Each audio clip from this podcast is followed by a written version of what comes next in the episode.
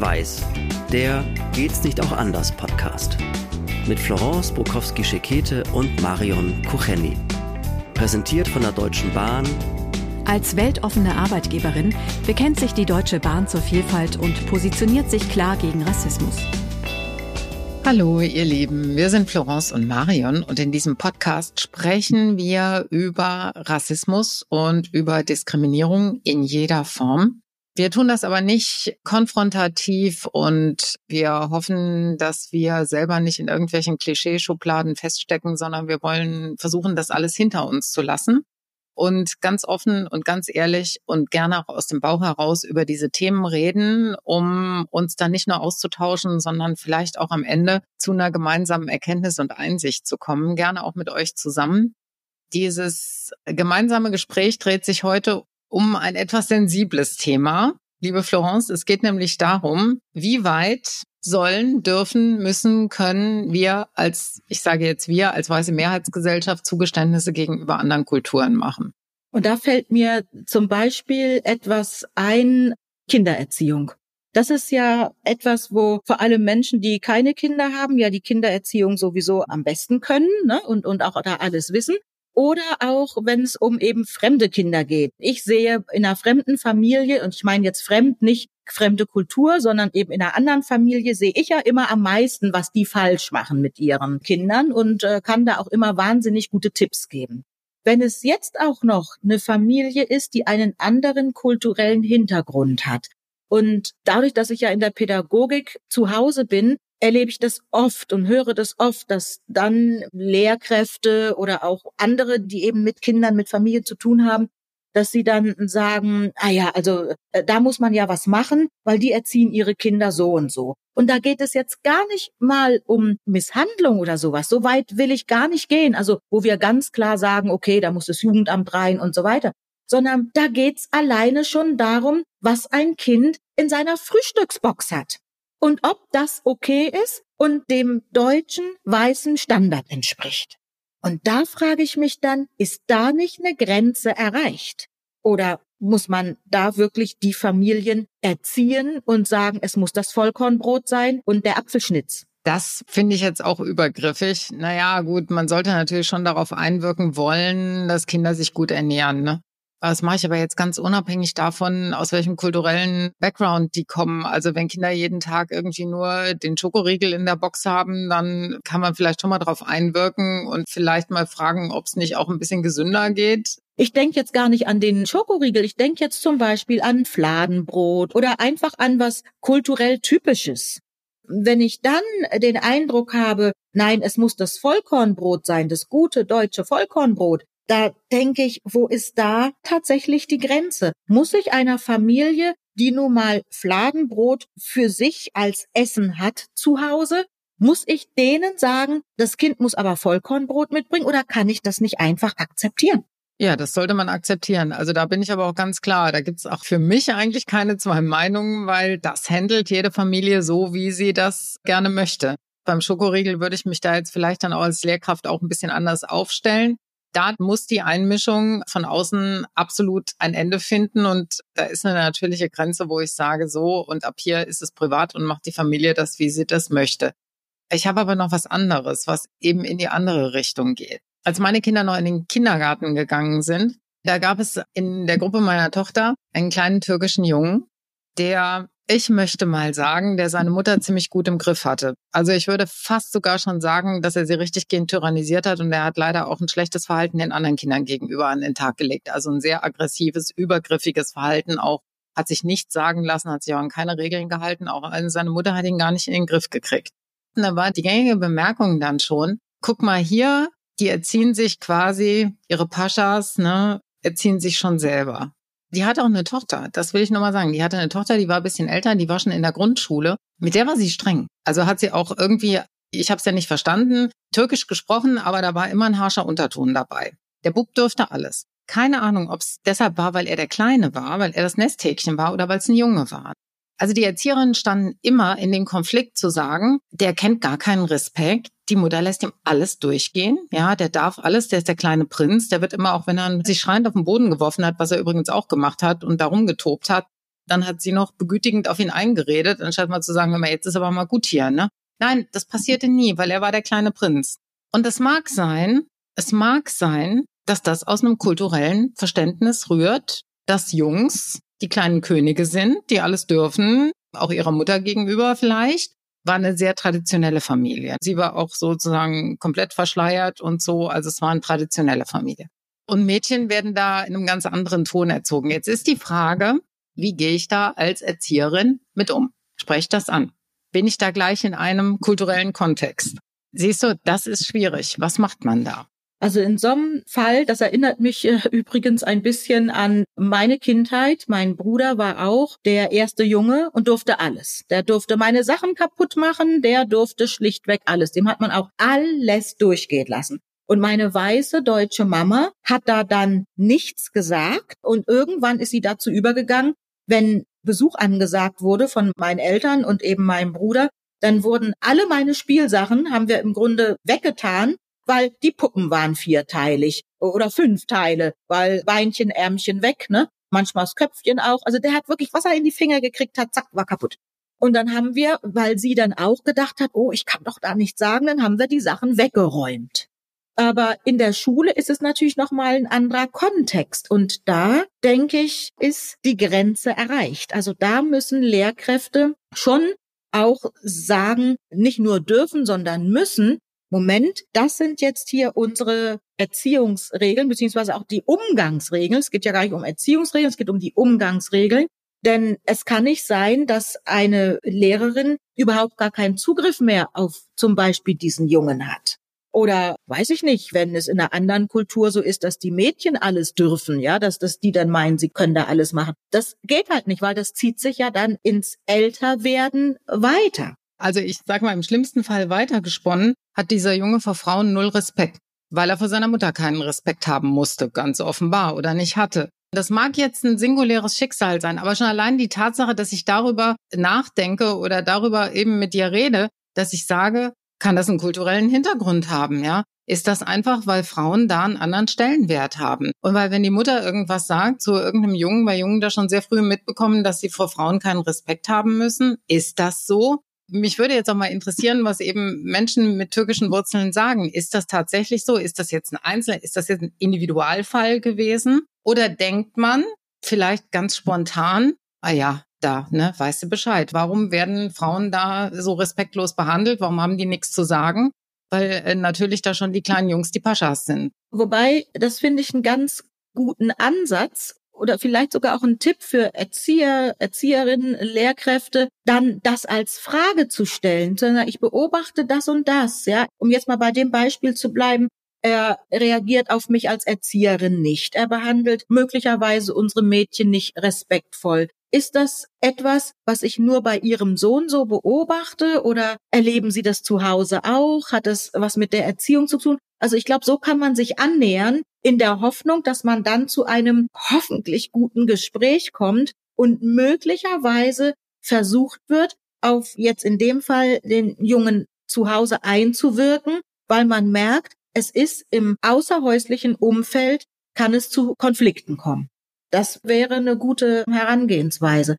Ich bin ja heute beim Essen aus irgendeinem Grund. Ich weiß auch nicht. Aber ich habe noch ein Beispiel, was Essen angeht. Da geht es gar nicht um Kinder, sondern das ist, ist eine Firma. Da gibt's aber keine Kantine, sondern die Mitarbeitenden bringen sich ihr Essen mit. Der eine hat ein Brot dabei, der andere hat, was weiß dann ich, das ist alles okay. Und dann gab es in der einen Firma, in dem einen Team zwei Menschen. Einer war tatsächlich schwarz und ich glaube, die andere kam aus Indien, Pakistan, ich weiß es nicht genau. Die hatten etwas anderes mit zu essen. Das war wohl auch, ähm, war wohl auch was Warmes. Ja, das konnte man auch riechen. Also es war aber jetzt nicht, dass es, Entschuldigung, es stank nicht und es war auch nicht irgendwie penetrant, sondern man hat einfach den Essensgeruch gehabt.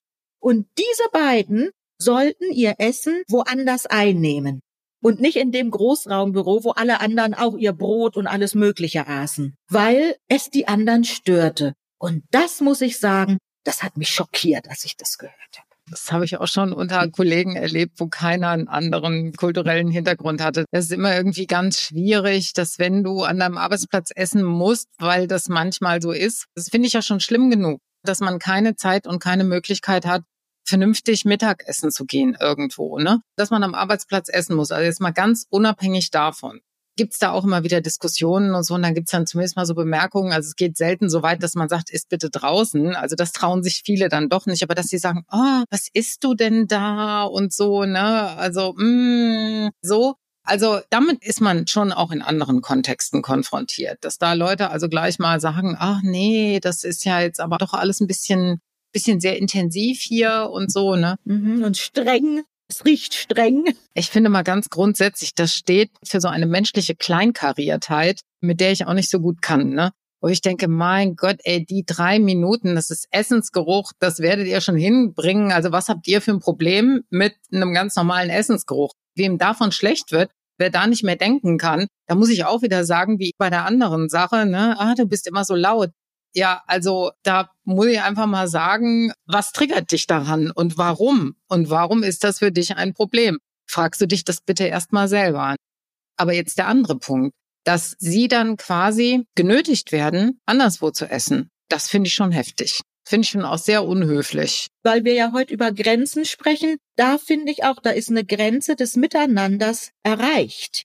Zumal wir reden jetzt hier nicht von einem penetranten Gestank, Wobei, wie du sagst, also Essen stinkt für mich erstmal nicht, außer es ist verdorben. Und das finde ich auch eine Grenze eines respektvollen Miteinanders. Jetzt höre ich schon andere sagen, ja, aber es ist nicht respektvoll, wenn das Essen andere stört. Naja, gut, aber es kommt wirklich, ja, es kommt drauf an, wie intensiv, es kommt drauf an, wie lang auch oder ob ich einfach gar keine Kantine habe und vielleicht auch keinen Pausenraum habe. Und oder jetzt irgendwas zu tun habe, wo ich nicht gerade weggehen kann. Das muss man auch mal alles in Betracht ziehen.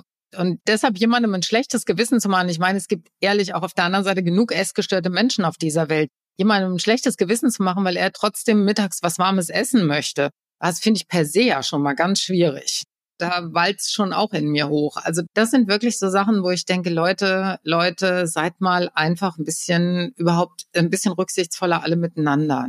Das wäre schon wichtig. Und wir haben ja noch gar nicht über das Kopftuch gesprochen. Das ist ja für manche Leute schon, obwohl A, du nicht gezwungen bist, eins zu tragen und es weder riecht noch äh, sonst wie dich in deinem Arbeitsumfeld behindert, aber für manche ein im wahrsten Sinne des Wortes rotes Tuch ist. Ja, und es ist ja auch in manchen Berufssparten ja auch noch nicht erlaubt, nicht? Weil es in einer Form eine Definition hat und man sagt, das geht nicht in dieser Berufssparte. Ich habe auch noch den Gedanken des Begrüßens. Das ist ja auch etwas, was so im Alltag oft eine Rolle spielt. Es gibt Kulturen, da geben Männern Frauen nicht die Hand, beziehungsweise Frauen wollen auch nicht, dass ein Mann ihr die Hand gibt. So, und jetzt befinden wir uns aber hier in unserem weißen deutschen Kontext.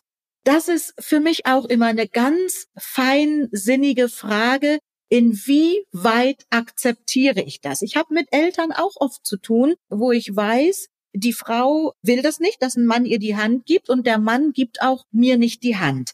Also ich weiß nicht, wie gehst du damit um, wenn ein Mann dir nicht die Hand geben will? Ich akzeptiere das so aus dem Bauch heraus. Ich akzeptiere das nicht, wenn es eine Begegnung gibt, in der nicht nur ich da bin, sondern auch eben männliche Kolleginnen, Kollegen oder Menschen, ja, Männer. Ich akzeptiere das nicht, wenn Männern die Hand gegeben wird und mir nicht. Das akzeptiere ich überhaupt nicht. Also dann würde ich sagen, wenn ihr aus einer Kultur kommt, wo Frauen nicht die Hand gegeben wird und ihr das deswegen nicht könnt, dann gebt ihr aber auch hier nicht den Männern die Hand. Dann wird die Frau nicht diskriminiert, indem den Männern die Hand gereicht wird und mir nicht. Dann keiner, dann nicken wir uns alle kurz zu, wenn das für euch gar nicht möglich ist. Aber eigentlich in unserem Kulturkreis haben wir eine Gleichberechtigung und da werden Frauen und Männer gegrüßt. Und wenn ich aus Respekt in einem anderen Land zum Beispiel mir ein Kopftuch anziehe oder doch einen Schal über den Kopf lege, weil das da so üblich ist in der Öffentlichkeit, also wenn ich dieses Zugeständnis mache, dann erwarte ich hier, hier in meinem Kulturkreis auch das Zugeständnis zu sagen, wenn ich dahin komme, sind Frauen und Männer gleichberechtigt. Und da gilt es als Affront, einer Frau nicht die Hand zu geben und einem Mann schon. Das ist ein Affront. Und jetzt überleg dir genau, und das würde ich dann auch so thematisieren, überleg dir genau, ob du das mit mir machen willst. Ob du mich in dieser Weise diskriminieren willst. Überleg dir das genau. Denn eine Diskriminierung ist es. Das ist wirklich, glaube ich, ein gutes Beispiel, weil es gibt Kulturen, wo das ja so ist, ne? wo Frauen die Hand nicht gegeben werden. Und ich erinnere mich an eine Situation, da hatte ich mit einem Elternpaar zu tun. wo es eben auch so war, der Mann gab der Frau nicht die Hand, die Frau wollte auch von dem Mann nicht die Hand gegeben bekommen. Und es war ein Elterngespräch, ich in meiner Funktion und ein Schulleiter war dabei. Wir hatten öfter diese Gespräche mit diesem Elternpaar und haben das dann irgendwann sehr schnell realisiert, dass das so ist. Und ich konnte das so gut annehmen, dass ich gesagt habe, okay, gut, dann gibt er mir nicht die Hand. Also er hat dann einfach seine Hand so auf die Brust kurz gelegt und mir dann so zugenickt, hat dem Schulleiter aber die Hand gegeben. Die Frau hat ihre Hand auch gleich so ein bisschen weggezogen, um zu signalisieren, sie möchte von ihm nicht die Hand gegeben bekommen. Mir hat sie die Hand aber gegeben. Und ich habe gedacht, hey, wenn wir doch so zu viert da jetzt dieses Problem so gelöst haben, haben uns aber alle begrüßt in irgendeiner Form, also ich habe gemerkt, dass ich da so gar kein Problem damit hatte. Und dann kam ja auch irgendwann Corona, wo wir uns gar nicht mehr die Hand gegeben haben. Ne? Also ich habe mich dann wirklich gefragt, muss dieses Handgeben tatsächlich ein Problem sein? Während Corona war es das auch nicht. Da ähm, wurden wir sogar äh, schön gelobt von unserer Politik, wenn wir nicht die Hand gegeben haben. Das war ja schon fast, muss man ja schon aufpassen, dass man nicht irgendwelche Strafzettel bekommt, wenn man jemandem die Hand gibt. Und ist es denn ein Problem, wenn jemand aus einer anderen Kultur kommt und gibt mir als Frau nicht die Hand? Aber ich weiß, was du meinst. Dieses Gefühl, hey, aber ich werde jetzt diskriminiert, kann ich mir gut vorstellen. Bei dem Ehepaar habe ich das so gar nicht empfunden, aber vielleicht, weil wir auch zu viert waren und letztendlich sich das ausgeglichen hat. Ne? Während Corona war es ja dann so, da haben wir uns alle nicht die Hand gegeben. Das war ja nicht geschlechtsspezifisch. Also das ist schon mal, finde ich jetzt nicht so ganz vergleichbar. Und das andere ist, also da habe ich meine ganz persönliche Empfindlichkeit. Ich bemühe mich immer sehr, wenn ich in anderen Kulturkreisen zu Gast bin. Ich bemühe mich immer sehr, das zu respektieren, wie der Umgang dort miteinander ist. Ne? Und ich weiß, im asiatischen Raum gibt man sich überhaupt gar nicht gerne die Hand. Da neigt man sich einander zu und verbeugt sich ein bisschen. Und das ist für mich dann, wenn ich dort bin, vollkommen okay. Ich nehme darauf Rücksicht. Ich strecke da auch niemandem proaktiv die Hand entgegen weil ich denke, gut, das ist bei euch nicht so, ich bin hier euer Gast, dann ist das so. Aber wenn Menschen hier zu Gast sind, dann gelten andere Regeln. Also wir in unserer Gesellschaft geben uns in der Regel im offiziellen Kontext, das ist in anderen Zusammenhängen auch schon ein bisschen anders, aber es ist gelernt, dass wir uns mit Handschlag begrüßen. Und wenn ich in einer Situation bin, wo sich alle mit Handschlag begrüßen, ich aber nicht mit Handschlag begrüßt werde, weil ich eine Frau bin, dann ist bei mir Schicht, ja. Also dann bin ich auch nicht mehr, nein, das ist meine ganz persönliche Schmerzgrenze. Weil ich gerade überlegt habe, warum ist es für mich nicht ein Problem? Vielleicht, weil ich diesen Gedanken des Cultural Awareness so in mir habe und schon fast stolz auf mich bin, wenn ich sehe, ah ja, da ist jetzt was kulturell anders und ich kann, indem ich mich jetzt entsprechend verhalte, dieser Person es einfach machen. Ich kann auf die Person dadurch zugehen. Und ich habe dann wirklich kein Problem damit. Da kann ich die einzige Frau unter zehn Männern sein und der begrüßt äh, jeden per Handschlag und mich nicht. Hätte ich überhaupt gar kein Problem mit. Solange ich aber das Gefühl habe, er ist mir gegenüber höflich. Wenn ich das Gefühl habe, es ist einfach nur von seiner Kultur, will er mir nicht die Hand geben, aber er sieht mich, er ist höflich, vielleicht nickt er mir zu, lächelt mir auch zu und behandelt mich trotzdem gleichwertig, dann glaube ich, habe ich damit kein Problem. Wenn der mich aber ignoriert, dann hätte ich auch ein Problem. Das ist spannend, ne? Ja, ihr Lieben, da würde uns jetzt auch mal interessieren, wie ist das bei euch? Äh, habt ihr so Dinge, wo ihr sagt, das kann ich überhaupt gar nicht akzeptieren, auch wenn es eine andere Kultur ist? Oder glaubt ihr, wir sind da vielleicht auch zu klein kariert? Oder wie geht ihr damit um? Gerade auch mit dieser Handschlaggeschichte. Vielleicht mögt ihr uns das schreiben. Ich meine, ihr werdet sowieso unserem Podcast folgen, weil ihr ihn ja nicht verpassen wollt.